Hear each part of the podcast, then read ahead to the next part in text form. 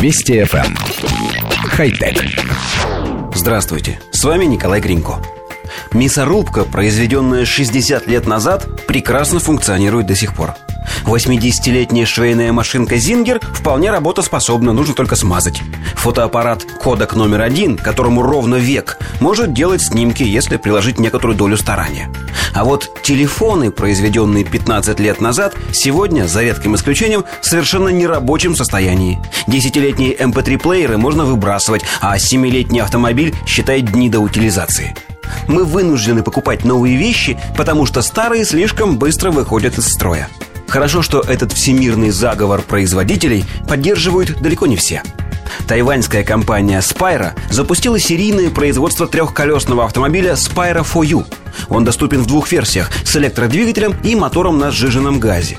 Автомобиль, по сути, является мотороллером с композитным шасси, корпусом из стекловолокна и кузовными панелями из вспененного полипропилена, благодаря чему он не только защищен от легких аварий, но и не тонет в водоемах. Рулевое управление выполнено в виде мотоциклетного V-образного рычага, но в ногах водителя расположены традиционные автомобильные педали газа и тормоза. В кабине помещается лишь один человек, зато парковать 200-килограммовый Spyro 4 можно даже в вертикальном положении, поставив его на задний бампер. Газовая версия с двигателем объемом 150 кубиков и автоматической коробкой передач разгоняется до 85 км в час и обладает запасом хода в 320 км.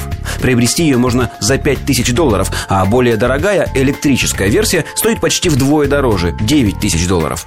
10-киловаттный электродвигатель мощностью в 13,5 лошадиных сил разгоняет автомобиль до 100 км в час, причем за доплату еще в полторы тысячи долларов его можно оснастить вторым электромотором коллектив редакции нашей программы еще раз акцентирует ваше внимание. Автомобиль полипропиленовый и совершенно не боится мелких столкновений.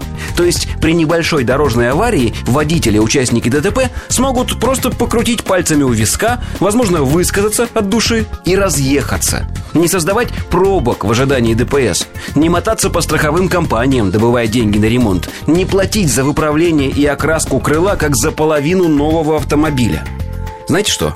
Мы за то, чтобы тайваньским автопроизводителям поставить памятник. Бронзовый. Нет, золотой. Хотя, стойте, пенопропиленовый. Пусть остальные автозаводы берут с них пример. Хотя... Вести FM. Эм. Хай-тек.